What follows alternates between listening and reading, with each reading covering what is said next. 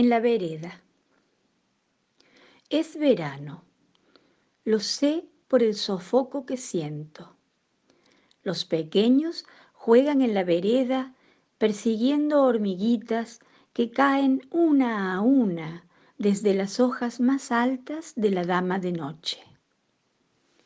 Más abajo, cerca de los niños, una flor se abre como una sombrilla de seda blanca y los cubre con su manto. Tanto los tapa que ya no puedo ver sus cuerpitos.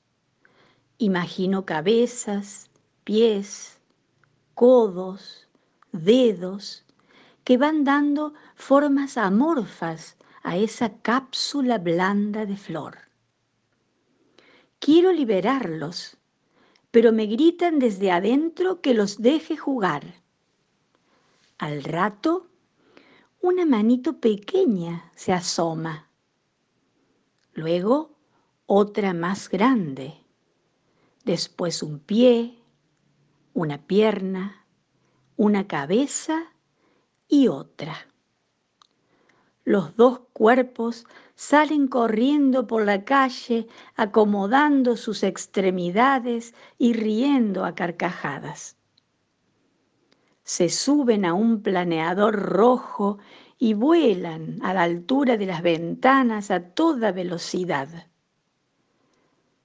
Desde lo alto de un avión azul, Pedro grita, Nos vamos a Chicago a comprar videojuegos. No, grita Luca. Yo quiero bailar como Michael.